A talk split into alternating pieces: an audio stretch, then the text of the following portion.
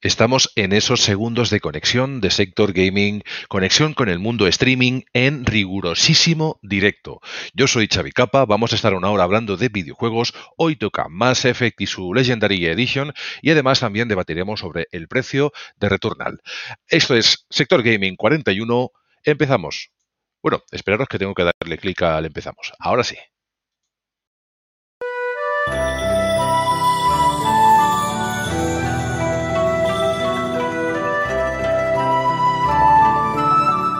Soy Jin Sakai y estáis escuchando Sector Gaming Podcast.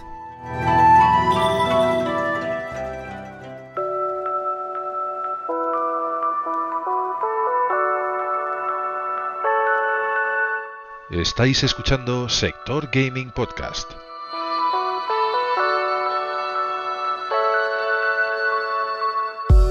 Suscribiéndoos a nuestros canales nos ayudáis a crecer.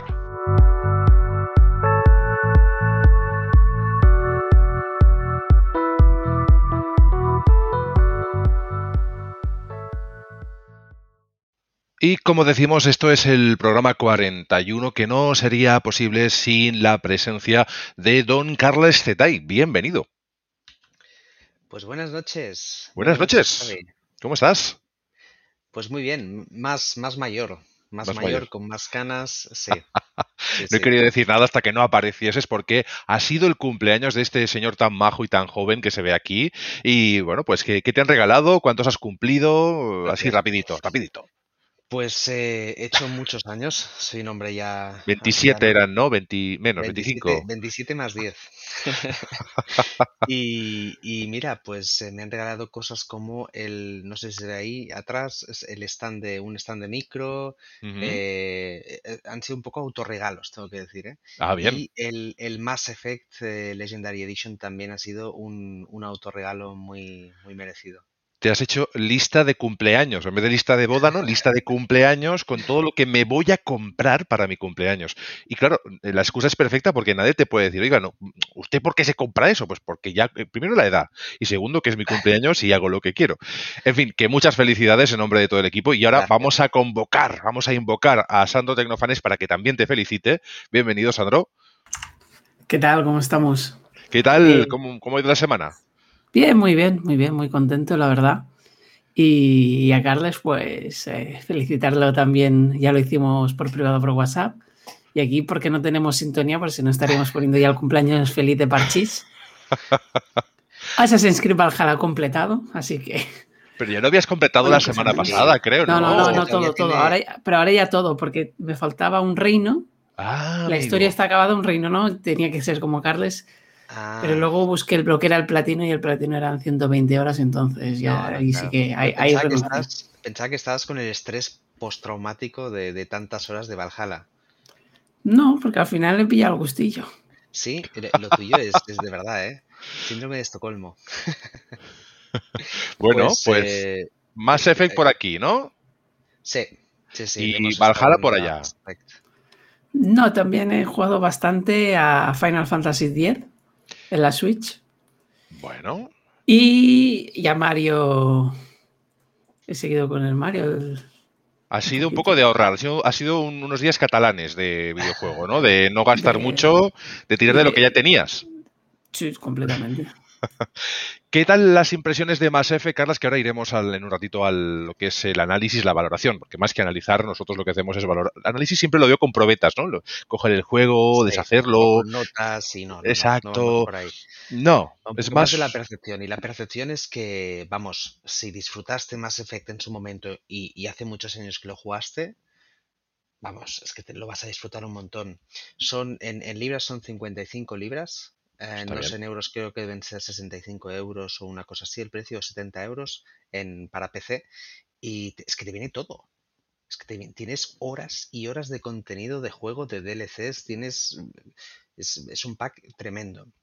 ¿Entre sí los conectan de alguna manera? Es decir, ¿tú puedes aprovechar alguna cosa entre un juego y otro o son totalmente independientes en esta edición? Ahora entraremos ¿eh? a valorarlo, pero son totalmente independientes. Es decir, aquellas recopilaciones que tienes tres juegos Juegas uno, juegas otro y juegas otro. Y ya está.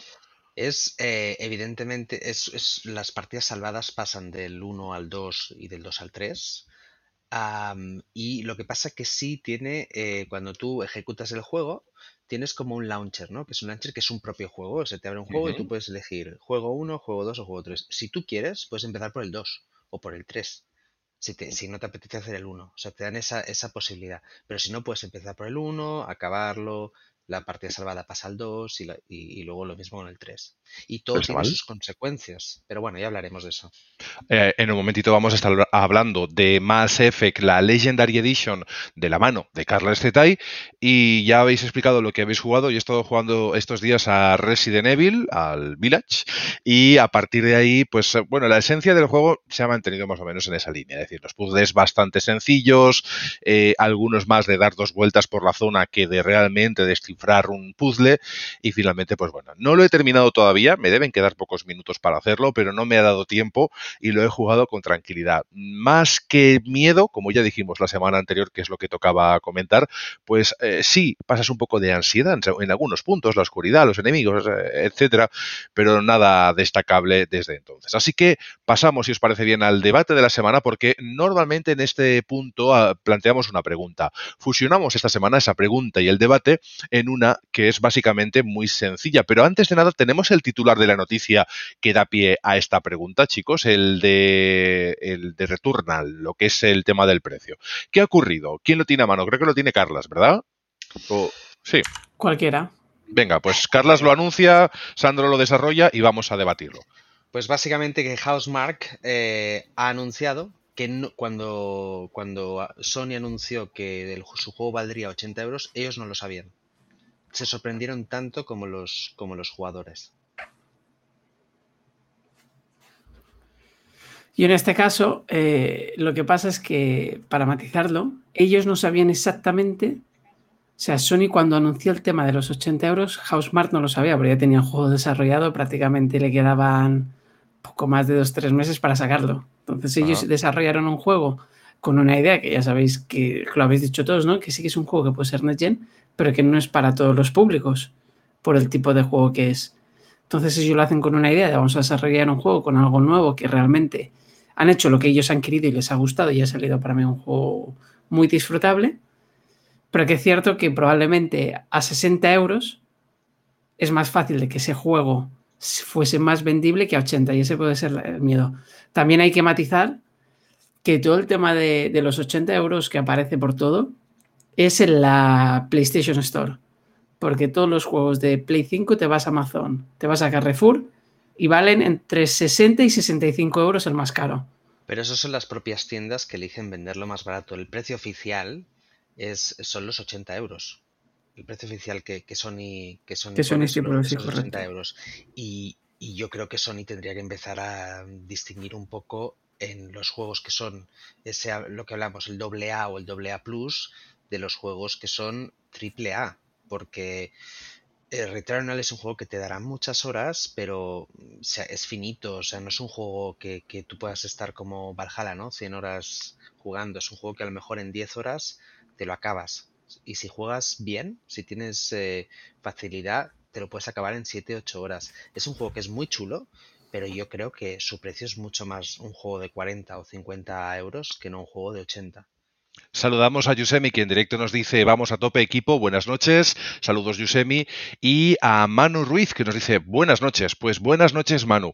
Sobre el tema que estáis hablando, que están desarrollando mis compañeros, que yo ahora mismo estaba escuchando, estaba también un poquito pues eso pendiente de lo que ellos han comentado, tengo la sensación de que ha habido una falta de comunicación entre el, equipo desarrollador del estudio y Sony, y es sorprendente que se anuncie que no se sabía el precio y se dé ese titular, que es un titularazo que además es como un bombazo. O sea, esto explota o estalla en las redes como que eh, Sony se ha guardado ese as en la manga y el juego no estaba considerado un triple A en absoluto. Ya lo dijimos nosotros, de hecho, Sandro o Carlas, de que no es un triple A, ¿no? Eh, Tú, Sandro, No, lo es que- que... no, no, y no lo es por Es- presupuesto es- ni, ni, ni por el juego. Es decir, Claro. oficialmente no es un triple A. Otra cosa es que tenga buenos valores de producción, que esté doblado, que mil cosas, pero no es un triple A. Y, y encima es un juego muy bueno. Que casi se podría considerar, pero no por presupuesto. Entonces es un poco lo que tú comentas, eh, sin serlo, y ha pasado con otros juegos que no han sido como Resident Evil, y Resident Evil o estos juegos no han tenido ese plus de precio. Este, por el hecho de ser considerado como un PlayStation propio, Sí.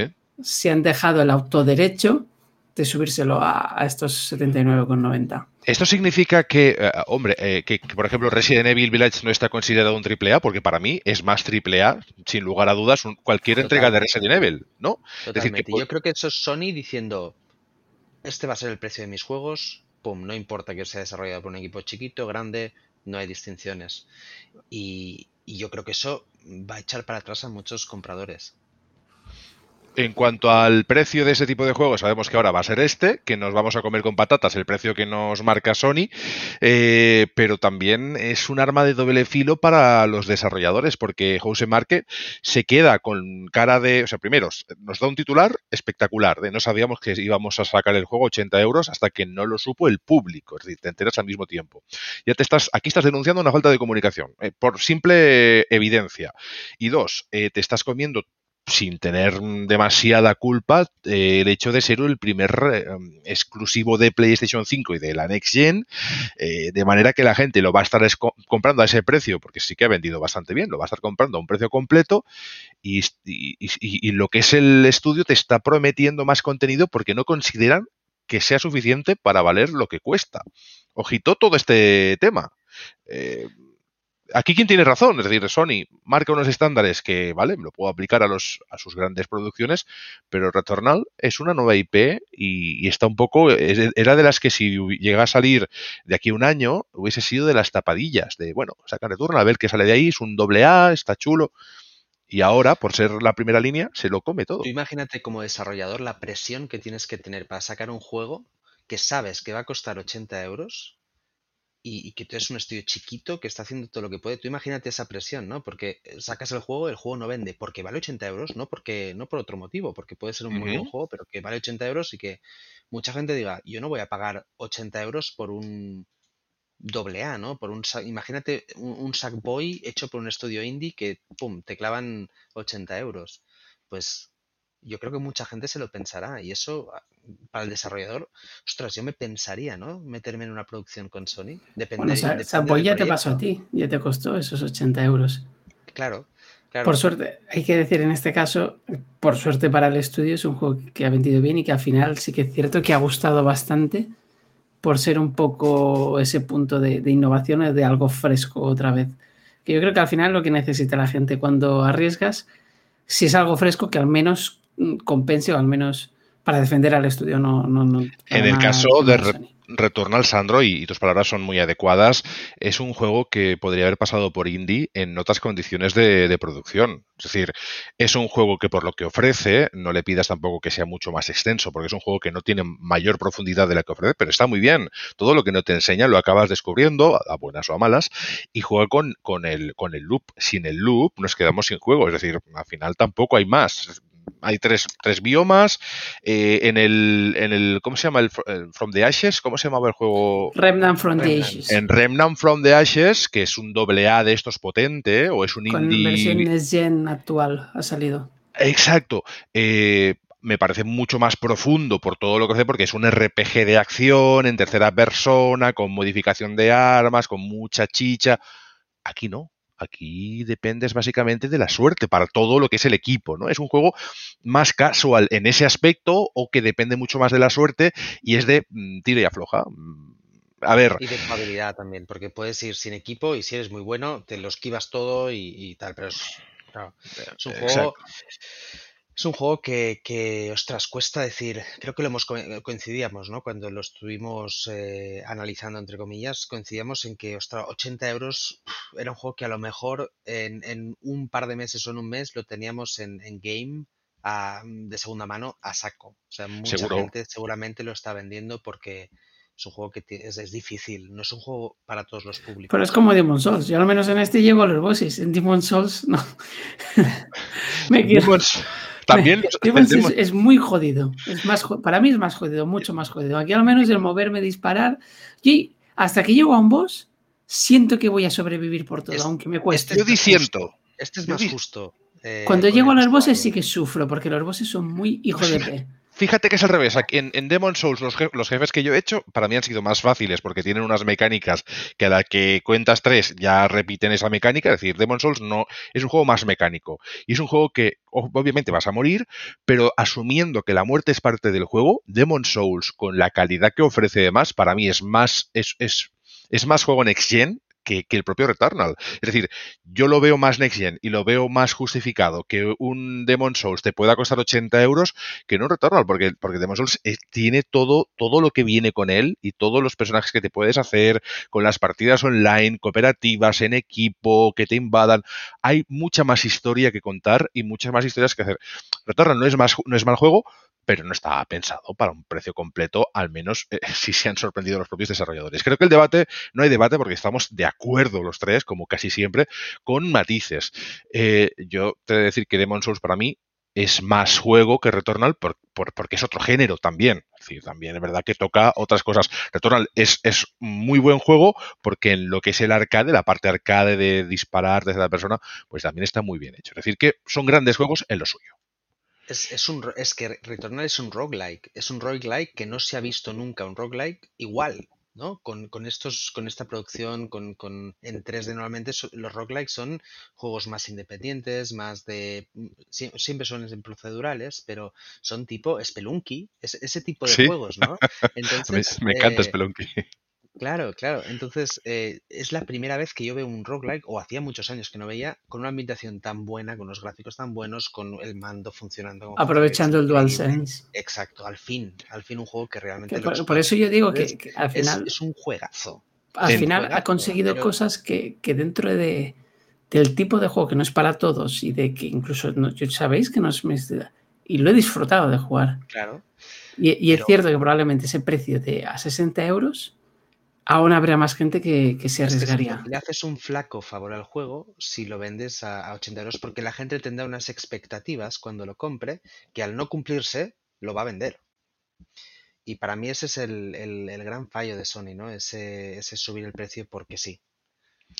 Ya os digo, hay magníficos roguelike en el mercado, Returnal es un magnífico juego, si hubiese salido en otras circunstancias hubiese sido menos polémico, es lo que está alrededor de ese juego lo que lo ha hecho, pues eso, ser más famoso por lo negativo que por lo positivo, que es mucho lo positivo, es decir, no me pongo en contra del juego, no digo que Returnal sea un mal juego, sino que como juego, como juego profundo, un, un Souls-like te traerá más cosas porque hay todo un proceso, ¿no? Has de crecer.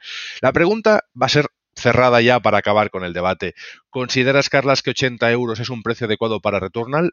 Pregunta seca, el core de lo que es el debate. ¿Sí? No. Tienes el mute, creo. No, ya he argumentado el, el, por qué. Eh, yo creo que es un juego que le iría muchísimo mejor esos 50, 40, 60 incluso. Sí. Hubiese sido un, juego que, es, que merece estar en ese precio. Yo ya digo que no, pues está clarísimo. Y Sandro, 80 euros. No, porque si Kena, que es el juego que yo más espero de este estilo, no los vale, porque va a costar 50 o 60, ¿por qué Return así? Evidentemente, yo creo que es. Eh, le pasó, es lo que habéis dicho perfecto. Yo creo que es el hecho de ser el primer, entre comillas, Next Gen. Pues esto ha pasado factura a, este juego, a Returnal, con, bueno, con toda esta polémica, todo lo que se ha generado. Sin embargo, no deja de ser un buen título que, bueno, debéis probar en un momento u otro. Quizá no a 80 euros, pero sigo pensando que en breve lo veremos mm, rebajado en algún porcentaje con estos, estas campañas que hace tan a menudo PlayStation y sobre todo cuando salga un nuevo juego que sea exclusivo. Ya tocará bajar este para hacerlo más asequible y darle bombo al otro. Lo que pasa que el bombo que se ha dado se le ha dado a este, le ha perjudicado. A mi parecer, por el tipo de juego eh, que nos encontraremos una vez lo compremos. En fin, pasamos a las noticias. Cerramos el debate. algo de chat antes, Carles, si, quieres leer algo, si lo tienes a mano, porque hay. Perfecto. Sí, sí. Eh, tenemos a Iván Rodríguez que nos comenta que también ha salido la versión Enhanced de Metro Exodus. que dice que curiosamente solo ha salido para PC, con bastantes mejoras y eh, con compatibilidad a tarjetas RTX. Muy interesante. Y que la versión mejorada para PS5 y Xbox Series X sale el 18 de junio, un poquito pues más tarde. Toca tomar nota para los fans de Metro Exodus, que es, es una saga buenísima, a mí me encanta.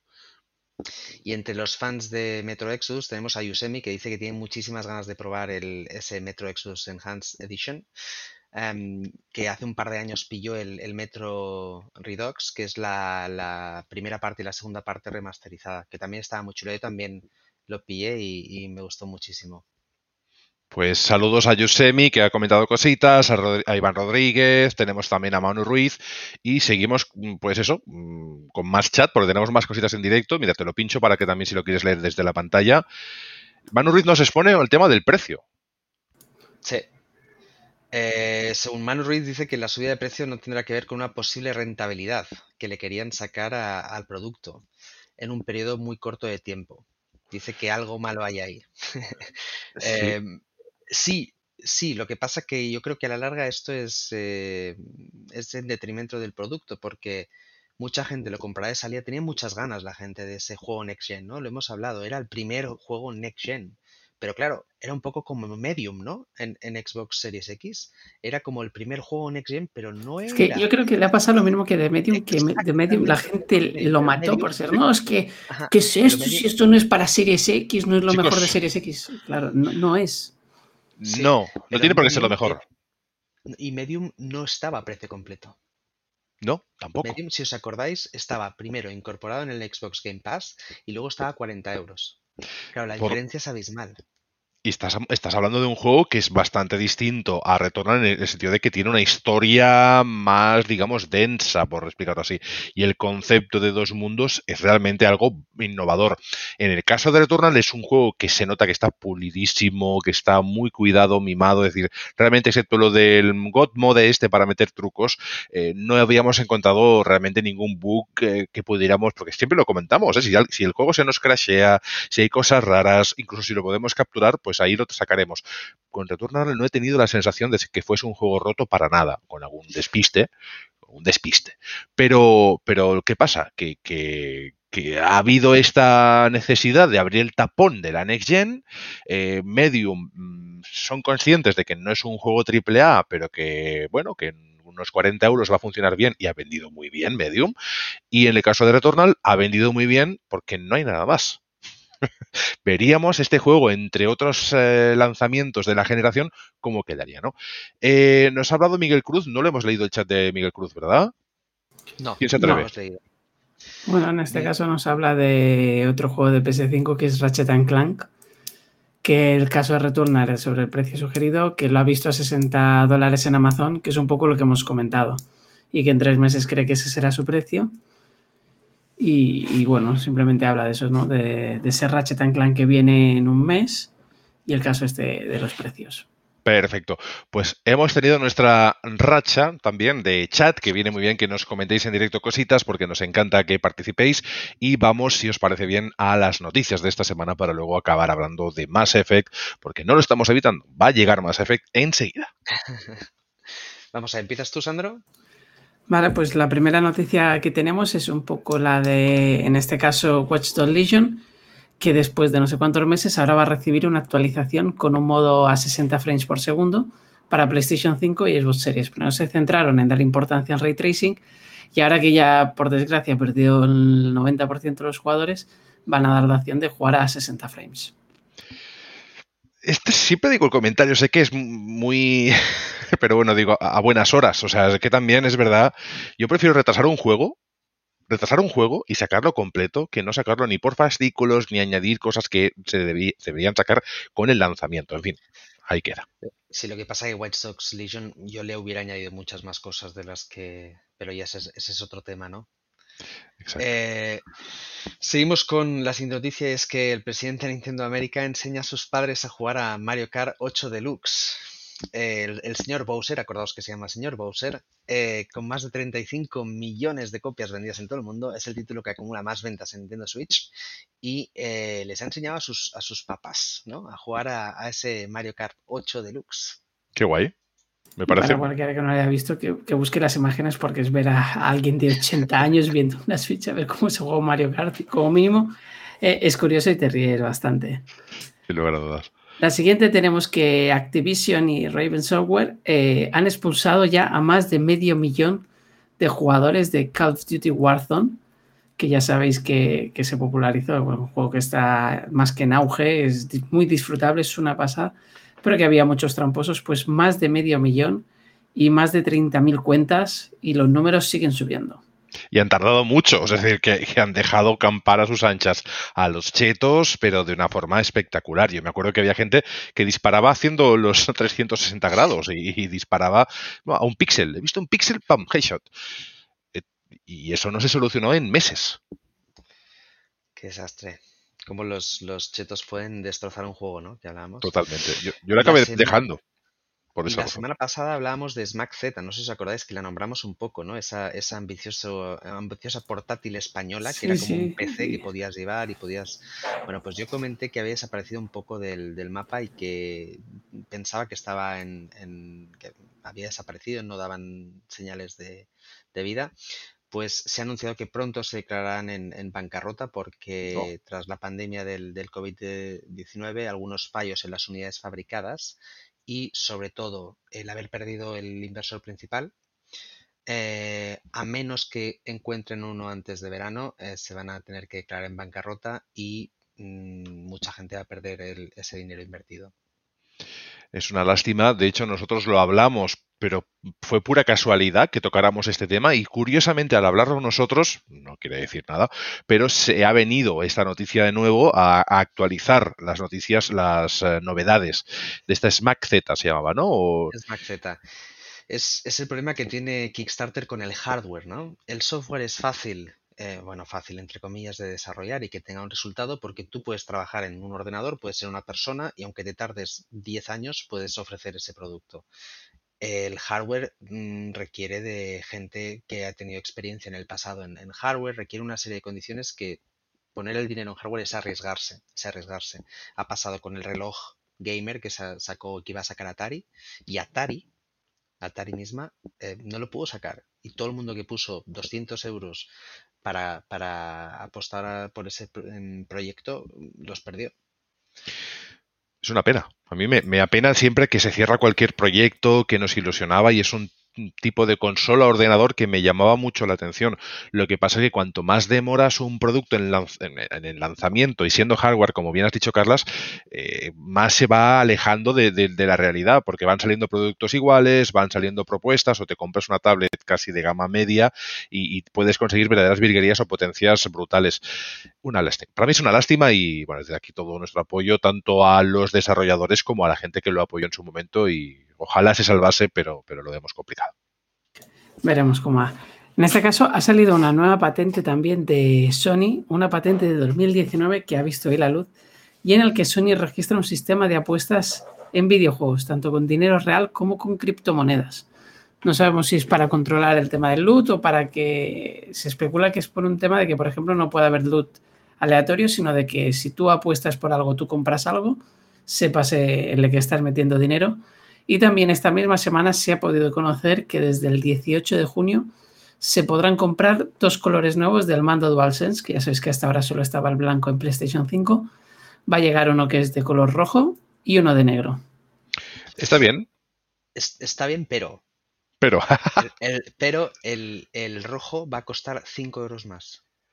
Es que el color rojo es más difícil de hacer. Tú sabes que cuando el pigmento rojo cuando lo hacen allí los, eh, los que están en, la jungla con los colores, tienes que mezclar. Me, lo estoy inventando, me lo estoy inventando, no me matéis.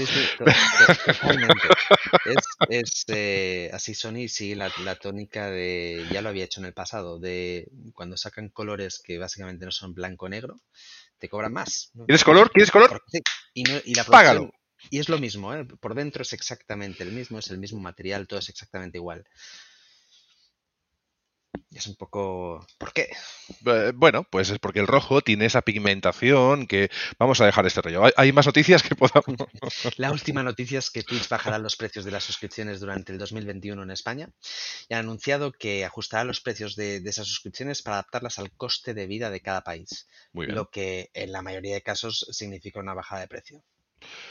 Pues está bien, porque al final que sea más asequible con el auge que tiene Twitch ahora mismo, lo hará más atractivo para aquellos que quieran suscribirse y tener acceso pues a, esos canales o incluso darles apoyo de alguna manera. Así que bien, todo lo que sea bajar un poquito de precio para ajustarlo a la realidad, bienvenido sea.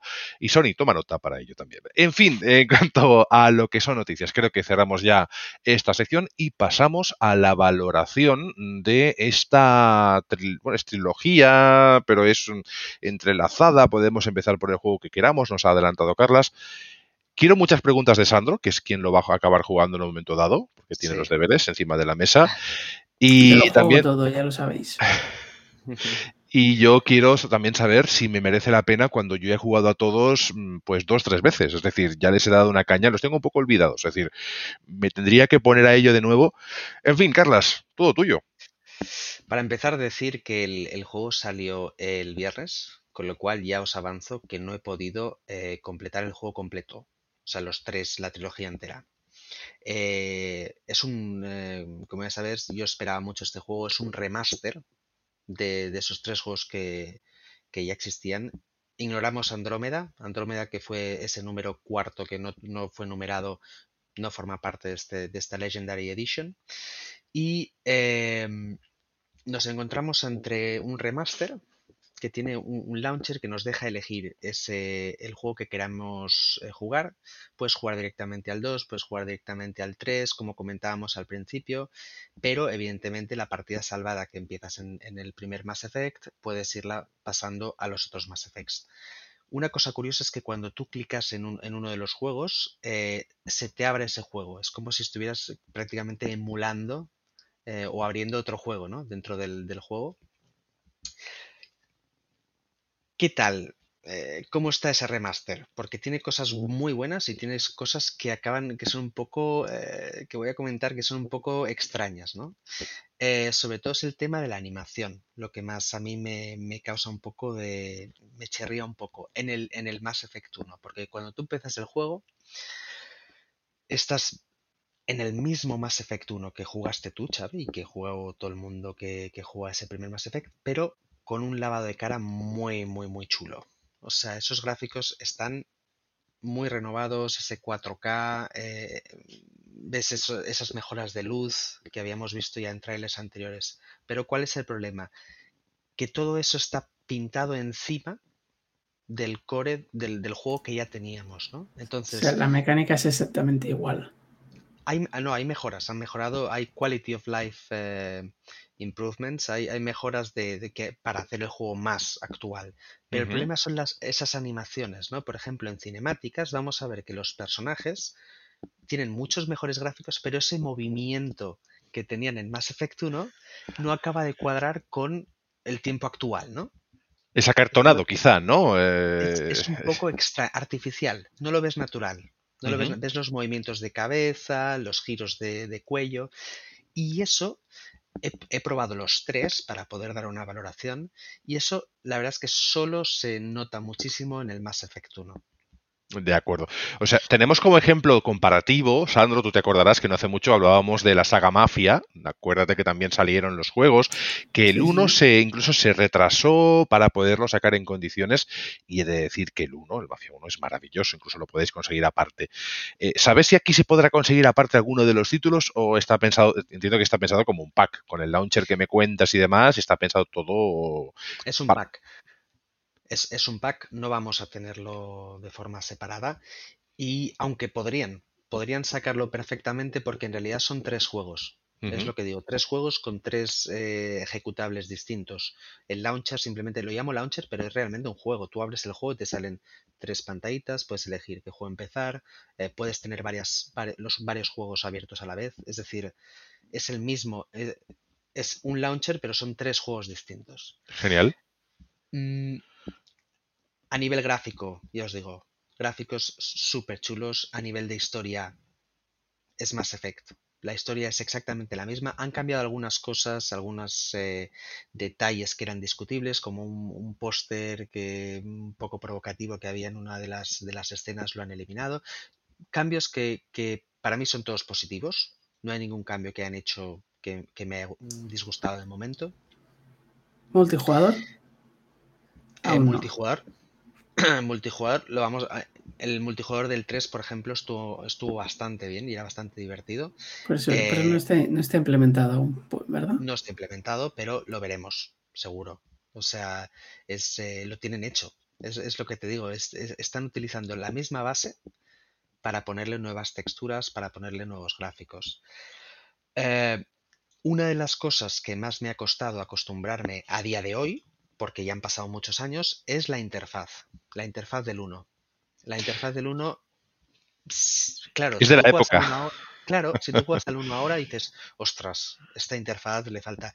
Y sigue, sigue así. Tiene ese, ese, ese yo, mucho adaptarse, ¿no? Recuerdo de la época, Carlas, y aquí hacemos un ejercicio de memoria bastante potente, eh, que nos quejábamos cuando hubo el cambio del 1 al 2, quitando ciertas cosas de ese, bueno, ciertos detalles a nivel jugable y, a nivel de todo el, todo el aspecto gráfico, toda la infraestructura. O sea, que yo realmente mm, no me gustó el cambio hacia el 2 que el 1 me gustó tanto que no quise, no quise que se cambiaran cosas ni que lo hicieran más shooter como al final acabó siendo, porque fue un camino hacia el shooter en tercera persona, eh, un poco salvando distancias a lo Gears of War, ¿no? Que había aquellas barreras y aquellas historias. Eh, ¿Aquí se nota tanto? ¿O, se nota la misma evolución? No sé si lo has podido jugar tantas horas como para poderlo comprobar, pero entiendo que se notan los cambios en la jugabilidad que se fueron implementando. Sí, por ejemplo, en el primero ya eh, han, eh, puesto ese efecto que cuando te acercas a una, a una pared o a un... ya te cubres. Oh. Ya te cubres, ¿no? Ya no estás como despegado. Eh, son cambios que a mí no me molestan, porque hacen que el, que el, rollo shooter sea más sencillo, ¿no? El, disparar sea más sencillo. si a día de hoy tú coges el Mass Effect 1 y lo juegas, vas a tener que hacer un esfuerzo porque no estamos acostumbrados ya. Las, es un juego que ha envejecido un poco eh, mal, ¿no? cosa que no pasa con el Mass Effect 2 y, Mass Effect 3. Mass Effect 2 y Mass Effect 3 ya son mucho más actuales, tienen las mecánicas mucho más dinámicas y esas interfaces nos son, estamos muy acostumbradas a, muy acostumbrados a esas, a esas interfaces y eso se nota cuando tú estás jugando al 1 y yo siempre pensaba en Sandro, ¿no? Y pensaba, Sandro, un, alguien, un neófito, alguien que... a, que si yo juego el 1 me, me da... claro, yo siempre... tengo que borrar, si juego al 3 me siento a gusto. De verdad, he estado jugándolo y pensando, ¿qué pensaría Sandro, no? Y, y, y por ejemplo, el 1 sé que te va a costar empezar, porque eso de que te den una misión y tengas que abrir el journal, tienes que el, diario, tengas que leer la misión y te diga, tienes que ir a tal punto, y ese punto, ¿dónde está? Que a lo mejor ni lo has descubierto. Un tip muy rápido, no lo borres, porque te borra, los tres. O sea, entiende, no, no, es como el Mafia, que puedes eliminar uno y tienes, y tienes los otros dos. Aquí si borras uno, borras el dos y el tres también. Yo te diría que pruebes un poco el 1, que digas, madre mía, ¿cómo podíais jugar a esto? Es que no había nada más. Y Mass Effect era punterísimo. O sea, fue una IP que, lo petó. Mm, ¿Cuánto, puede durar cada uno? Y hay que decir que la historia, la historia, Sandro, es decir, eh, Mass Effect es pura historia. Aunque te, aunque te, cueste el, el 1 jugarlo, es un juego que merece la pena jugar. Es un juego que merece la pena porque las decisiones que tú estés tomando en el 1 se van a pasar al 2 y luego se van a pasar al 3. Es un juego que todo Necesito la guía ya. Saludo muy, muy rápido a Santos Garrido. Hola cracks, saludos del equipo de Sector Gaming, programa 41 para también Santos, otro podcaster de los de alto octanaje. Nosotros seguimos hablando de Mass Effect. Eh, Sandro, el primero, pruébalo para ver a lo que jugábamos nosotros. De hecho, si, si pillas algún Cotor, también pruébalo, el primero, el, segundo, cualquiera de los dos, pruébalos y, dirás, ¿cómo podíais jugar eso? Pues eso era maravilloso. Cotor, la versión Next Gen, igual que cuando The Witcher 3 salga en Next Gen, será la definitiva que por fin sí que me lo voy a pasar. Cotor va a salir algo, lo que pasa es que aún no sabemos el qué. Se anunció algo, ha quedado ahí, también se anunció una serie, ha quedado ahí, y esperemos que espabilen ya. Queremos ver Knights of the Old Republic o, cualquier cosa de, Star Wars que no sea, que no toque JJ Abrams, a poder ser, eh, pues lo queremos. Eh, si le toca JJ Abrams, la queremos menos. ¿Habría cambiado algo, Carles? ¿Hay doblaje? ¿No hay doblaje? ¿Sigue sin doblaje? Buena pregunta. Pues, eh, pues no lo sé. Es, una buena pregunta porque yo juego con el doblaje original, ya lo sabéis, yo juego en inglés, entonces eh, no, estoy seguro. Eh, las voces están, están muy bien en inglés, muy, muy, muy, ya os digo, muy, muy chulo, pero y el, sonido es mucho, ah, es muy, cuando oyes la banda sonora, ese tum, ya se te pone la piel de gallina, ¿no? Para los que conocemos más. El menú inicial, creo que era del 2. ¿Puede ser el 2? El que era una, una galaxia con ese personaje oscuro que. Era el 2, me parece. Era no, el- me acuerdo. dos, sí. Pues los tengo antiguos. Sí, Solo, solo el menú. Sí, que fumaba. Sí, señor. que Sí, señor. fumaba. Sí, sí, sí. Solo ese menú, sin jugar al juego, yo podía- me lo dejaba de fondo de pantalla. cuando elegías la opción que hacía dong, ese, ese dong era. Por eso te digo, Sandro, es un juego que aunque te cueste un poquillo, eh, creo que si te haces la historia principal en 20 horitas, 20-25 horitas, te lo puedes pasar. No tienes que hacer las side quests. También te digo que si haces las misiones secundarias, también afecta al final. ¿Vale? Es decir, todo tiene una, una consecuencia, que es parte de la gracia. Una de las críticas, de hecho, que, que tuvo Mass Effect 3 cuando salió, es que el final, solo cuando salió, ¿eh? es que el final eh, no tenía lo que habías hecho hasta, hasta ese momento no aparecía. O sea, un final prácticamente estándar. Lo único que. lo único. Mis compañeros están enseñando, están jugando con el logo de Sector Gaming para los que no escucháis nada y por eso me estoy riendo. este. lo- Los, eh, en, Mass Effect 3, cuando llegabas al final, había como tres o cuatro opciones. y eso era el final que veías, esas tres o cuatro opciones. Y fue muy criticado y sacaron un DLC arreglando ese final y poniendo qué ocurría con todas las decisiones que habías tomado a lo largo de la saga. Porque era algo que todo el mundo estaba esperando. Recuerdo esa polémica, ¿eh? Y luego, luego otros. De hecho, eh, Mass Effect es un precursor de juegos o de, o de empresas que han sacado jugo a, a esos multifinales de videojuego. Podemos hablar de Telltale, podemos hablar de, de, bueno, de juegos como Detroit Become Human y todos estos Heavy Rain y demás, que cada decisión cuenta y que incluso cada decisión puede acabar con un personaje principal, que es lo curioso, ¿no? Sí, sí, sí. Yo, eh, eh, cada juego dura aproximadamente 25 o 30 horas, como preguntaba antes Sandro. Eh, con misiones secundarias te puedes pasar la vida. Te puedes mm, pasar todas las horas que quieras. Porque aparte es un juego que da mucho para andar, ver paisajes, ver. Es, un juego que no te, no te no tienes prisa por acabar, ¿no? Em, y es un juego que recomiendo muchísimo. Por el precio que tiene, te va a dar muchísimas, muchísimas horas. Es un remaster que está muy cuidado. O sea, tiene sus fallitos como, como todos. Por ejemplo, el sonido. El sonido, yo lo arrancaba en, PC, lo arrancaba y, y- y no me salía sonido, no me salía sonido. Y al cabo de la tercera vez ya me salió. Y ya me sale siempre. O sea, no, no tiene fallitos como, como estos juegos que son tan inmensos, tan grandes. Todos tienen pequeños fallos, pero fallos que se irán puliendo, no son fallos de, del core, ¿no? De- del, del sistema. Por cierto, en directo eh, Iván nos dice, y Dragon Age Shandro también, Shandro te lo he puesto con X, pero eh, que sí, que es verdad, que, que Dragon Age es de esos juegos, yo el, el- el- ¿cuál, cuál ¿cómo se llamaba el primero? Era el de eh, Dragon, no, sí, el Dragon Age, pero tenía un nombre, tenía un, sub- bueno, el primero, el, el- el que, la primera entrega.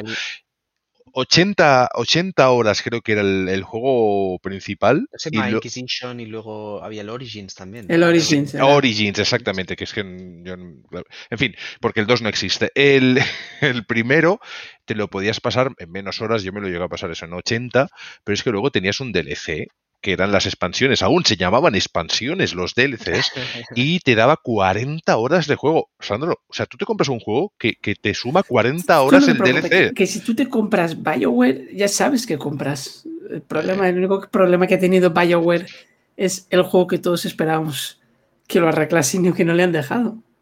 Sí, sí, no, no. Y que la generación anterior, Mass Effect, era un, no le tosías. Lo que pasa que es esa evolución rara de Mass Effect hacia, hacia un juego que estaba siendo excesivamente shooter, que, que los fans del RPG criticábamos que se estaba encaramando demasiado a, esa, a ese género, ¿no?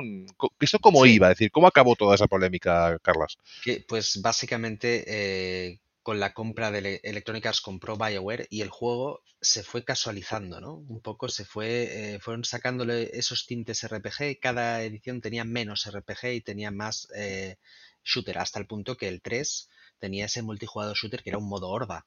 Era un modo horda que podías jugar con, con gente y te venían oleadas y oleadas y oleadas. Y la Eh, subida de personaje creo que hasta era automática, o sea, realmente no tenías, no sé si era en- este juego, eh, también pasaba en el Cotor, ¿eh? que lo podías poner que se te subiera todo solo. Tienes, aquí también lo tienes y lo tienes desde el primero, ¿eh? Puedes poner subir automáticamente y no te preocupas por skills ni te preocupas por nada. Pero de, de todas formas, yo recuerdo que era un juego que criticábamos, que decíamos, ostras, mm, ¿por qué están sacando cosas RPG? Pero lo seguíamos disfrutando como, como niños, ¿no? Y, y si os gustó eh, Mass Effect en su momento, este, y hace años que no lo jugáis, este os va a gustar mucho porque han mejorado muchísimo los gráficos. Yo me lo estoy pasando súper bien recordando y haciendo cosas que, que a lo mejor me dejé o que no me había fijado. Y para los que no jugaron Mass Effect como Sandro, yo creo que es una oportunidad de oro. Es una oportunidad de oro porque en, ya te digo, pues, creo que son 70 euros ahora mismo está para consola y a 59 debe ser en, en PC. Muy Eh, interesante lo que dice Miguel Cruz Carlas de que también hay romances en el juego, que tú puedes eh, conseguir eh, acabar con alguna de las personajes o, bueno, es que son aliens, por lo tanto aquí es un poco el tema sexualidad, está un poco así, pero sí, que los, los Krogan tienen, tienen hembras, ahora no me acuerdo si tenían, y si las tienen, sí, ¿no? O sí, sí, sí, lo que pasa es que no se distingue mucho. es como los enanos de, de los RPGs. Es que las enanas tienen Eh, barba, pues vale, pues me alegro. sí, sí, estaba la Sari, mira cómo comenta, estaba la Sari, que son los azules. Eh, hay, hay aliens, hay, hay, hay muchos romances, hay muchas historias, tramas, hay compañeros. eh, es, es un juego súper profundo que te puedes eh, meter ahí y, y te lo vas a, te lo vas a pasar súper bien. Ya os digo, muchas horas de historia, muchas horas de entretenimiento, un precio muy razonable para, para todo eso, ¿no? ¿no? no nos están vendiendo un juego a 70 euros, nos están vendiendo la trilogía entera, es un pack. Entonces eso para mí eh, es un, es un must, ¿no? Eh, Es un juego que hay que, que hay que comprar si os gusta este tipo de, de juegos. Pues nosotros hemos valorado A, a también 4K y 60 frames. 4K, Sí, sí, sí. 60 frames. eh, sí que es verdad que BioWare no lo desarrolla solo, sino que colabora con otros estudios para poder. Pero entiendo por qué, porque son tres juegos que está haciendo en un periodo de tiempo eh, relativamente corto, con unas duraciones eh, pues que estarán en, en torno a los 25-30 horas y puede que más. Además, si juegas como juego yo, que como Carlas miramos cada esquina dos, o- dos y tres veces, pues maravilloso. Eh, el juego que, ahora que digo esto, el juego que me daba la sensación de que, de que volvía a sitios y, y habían brotado las, la- los recursos del suelo, creo que era Resident Evil. No, sé si era un bug, porque luego no me pasó más adelante, pero yo iba por la casa y, digo, aquí ya he estado, y me sale ot- otras balas. Digo, mira, mira, si me van brotando balas del suelo, yo encantado de la vida. Eh, es esta saga, Mass Effect, maravillosa. Yo soy más fan de Dragon Age porque soy más fan de, de- del RPG, es decir, no, no por el género, no porque sea de ciencia ficción, porque a mí me parece fantástico también el género de ciencia ficción, pero que toque bastante el RPG, pero Mass Effect merece, vamos, todo nuestro respeto y si conseguís el Andrómeda por un buen precio, es un juego que a día de hoy también es redondo, merece la pena jugarlo por mucho que se le criticara en su momento, que si era más, que si era menos Mass Effect. Hemos de hablar un día, si os parece bien compañeros, de sagas, trilogías o, bueno, sagas en general, eh, que en alguna de sus entregas patinaron. ¿no? Y en Dragon Age, pues tenemos el- la segunda entrega. El que no existe. Exacto. Y en caso Bien. de PC nos comentaban para, para cerrar esto también sí? que, que está disponible con el EA, aquí ponen EA Plus, aquí en España es el EA Play Pro, que por Ujú. 14 euros al mes puedes jugar a, a este Mass Effect entero, que es un poco la suscripción de EA la, la cara, la que te permite jugar a los juegos de salida, con lo cual si alguien lo puede probar, por 14 euros tienes un mesecito entero para jugarlo en PC al máximo. a lo mejor necesitas dos, ¿eh? Para completarlo todo. Eh, sobre todo, Sandro, ¿te queda alguna pregunta? ¿Algo que, que, que quieras averiguar o ya te he convencido? Ya... No, más o menos me ha quedado claro. Yo- mi duda es eso si cuando, porque ha pasado más de una vez que cuando haces un remaster le metes texturas sueltas y el juego dices, pero si es un robot, si no puede mover, es un juego que no puedes jugar, por mucho que tenga cuatro texturas. Aquí al menos se ve que hay algo más de pulido y que no es simplemente... Sí, sí, sí, hay, hay, hay muchos quality of life, pequeñas cosas que a lo mejor no te das cuenta. Lo único que, que sí chirría un poco es lo que os he dicho, las animaciones del, en el Mass Effect 1 se nota un poco extraño, se nota extraño, ves que hay algo que no acaba de fluir, ¿no? Como que es un poco...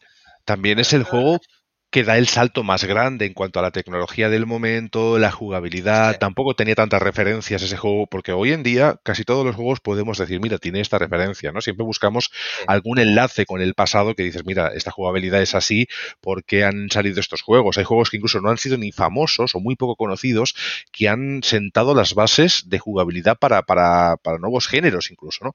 Entonces, eh, Mass Effect, el primero, yo creo que es el más genuino de todos en cuanto a equilibrio RPG acción y luego pues va hacia un camino que es una decisión pues de, los propios desarrolladores. Al final aquí encontrar el motivo de una cosa u otra, bueno, eh, preguntemos por qué salió el 2 de Dragon Age, que estoy ahí quisquilloso con esto, pero es verdad, son decisiones que se toman, pero luego en la vuelta del juego a, un poquito al redil del, del RPG, ellos pues un poquito reconocen también que fue un error, ¿no? Y en el caso de Mass Effect, pues con el Andrómeda mm, tienes una aventura bastante más amplia, las consolas permiten un juego bastante más global y creo que es un camino a seguir, quizá con algunos matices, pero es un camino que también se podría seguir perfectamente y veremos si hay más entregas de Mass Effect, pues por dónde, por dónde van. Ojalá, ojalá veamos, veamos Mass Effect tenemos Mass Effect para rato, yo creo. Ahora, a ver, que tenga mucho éxito. Bueno, están este desarrollando una nueva entrega.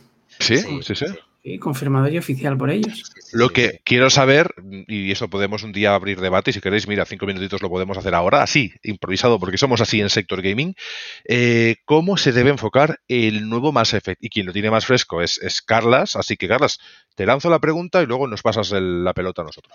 Pues una de las ventajas que tiene Mass Effect es que estamos en un futuro eh, encontramos estos eh, Mass Effect, que lo que son los Mass Effect son una tecnología de una civilización antigua, que al descubrirla la humanidad puede viajar mucho más lejos de lo que ha viajado hasta, hasta ese momento, ¿no?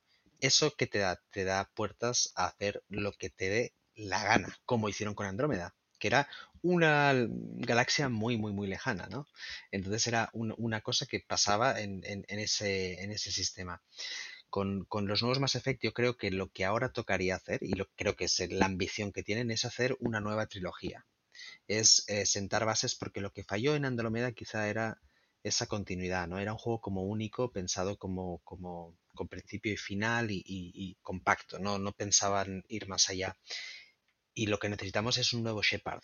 Lo que necesitamos es eh, un nuevo super enemigo eh, un, y, alguien con el carisma que tiene ese comandante Shepard, que, que es que tiene mucho carisma y todo lo que envuelve, ¿no? Yo lo veo bien, veo que el camino es ese, ¿no? Volver, a veces volver a los orígenes es volver para poder evolucionar, ¿no? Para poder dar un paso en otra dirección, pero con esa base. Dice Miguel Cruz, que justo lo comentaba mientras tú estabas comentando esto, Carlas, eh, ahora falta remaster de la trilogía de Dead Space. Pues me parece muy adecuado. Si está haciendo esto ahora ya, un poquito tocando los clásicos y nos los vuelve a traer, ojalá ya no será obviamente por parte de la misma desarrolladora, pero ojalá Dead Space también pudiese tener una nueva entrega. Eh, cosas más raras hemos visto, ¿no? En este caso, pues quien, quien se haga cargo no, no será visceral, te lo puedo adelantar ahora, pero hay otros estudios que trabajan con EA que pueden hacer un grandísimo trabajo y con la tecnología que tenemos hoy en día y esa ambientación que tiene Dead Space, creo que puede ser un trabajo magnífico.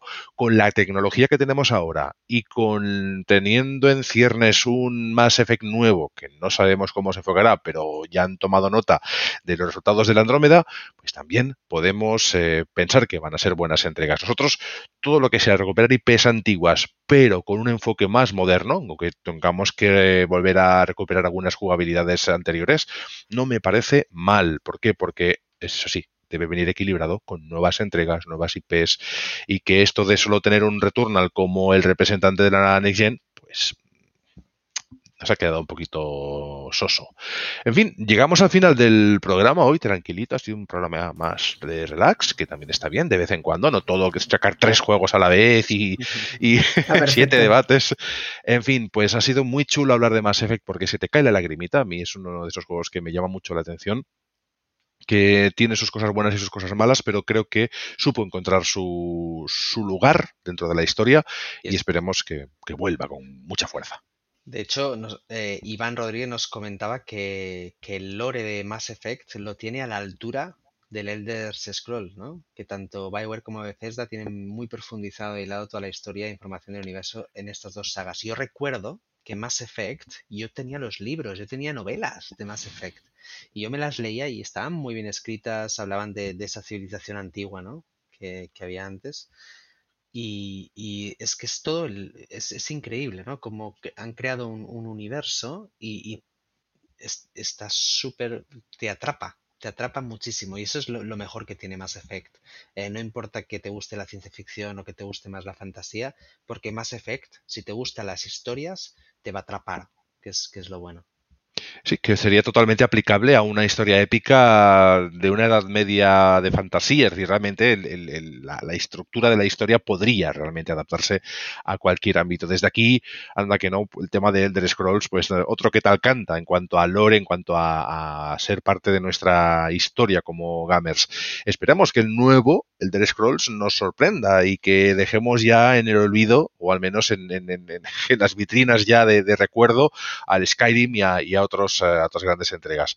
En fin, eh, esto ha sido el programa número 41 de Sector Gaming. No sé si os ha quedado algo más por comentar. Sandro, sé que estás ávido por jugar este Mass Effect. No sé si te ha quedado alguna duda al respecto. Y si no, nos despedimos. Todo contento. Sí, todo controlado y todo bien. Pues este programa lo han hecho posible los compañeros Sandro Tecnofanés, que nos vemos en una semanita, si te parece bien. Por supuesto con novedades, con juegos, puede que con entrevistas, esto a veces un poquito va según la semana, tal y como van las cosas hoy en día es normal que entre horarios y demás sea difícil pues concordar y acordar esa, esa cita y también tendremos con nosotros como siempre y como no podía ser de otra manera a Carles Zetay en arroba carles.cat, en arroba tecnofanes, mis compañeros, pues eso, tuiteando y comentando cositas. Pues un placer, no me quiero ir sin mandar un abrazo fuerte a, a Nunu, y, nada, pues nos vemos una semanita más eh, con muchas ganas de, juegos, ¿no? Ahora lo siguiente grande es eh, Ratchet and Clank, si no me equivoco. Sí, señor. Y Sandro, lo está esperando como agua de mayo. Esto es. Bueno, tenemos Biomutant también. Tenemos Biomutant en. Creo que son un par de semanitas, estará por aquí ya. 25 de mayo, creo que es pues iremos jugando a cosas, iremos jugando. Hemos dejado un poco en el tintero Hood. Estos días no nos ha acabado de. Es buena, buena, eh, buena pinta, pero ¿sabéis qué nos pasa con los juegos multijugador? Tenía que buena pinta al principio, pero luego cuando sale el multi yo hago un apunte muy rápido para ese tipo de juegos. Es como el tema de mm, eh, Get the Fuck Out, el, Get the Fuck Out, que es un juego de shooter en primera persona, de exploración de mazmorras con aliens y bichos. Eh, cuando necesitas que haya cuatro amigos jugando con la misma intensidad que tú y colaborando al mismo nivel, no puedes dejar en manos de un matchmaking poco afinado esa partida. Y por lo tanto, cuando a veces esos tipos de multijugador dependen de gente que esté comprometida, si no lo está, pues media hora, una hora que estés jugando ahí, la pierdes por tonterías, por gente que no sabe o no comprende esas mecánicas. En fin, nosotros nos despedimos eh, esperando que la semana que viene estéis con nosotros, que os suscribáis a nuestros canales y como siempre decimos, si sois de juegos... Sois de sector gaming. Hasta dentro de una semana. Felicidades, Carlas, que cumplas muchos 37 más. Y nosotros nos vemos en 7 días. Hasta luego. Adiós. Chao.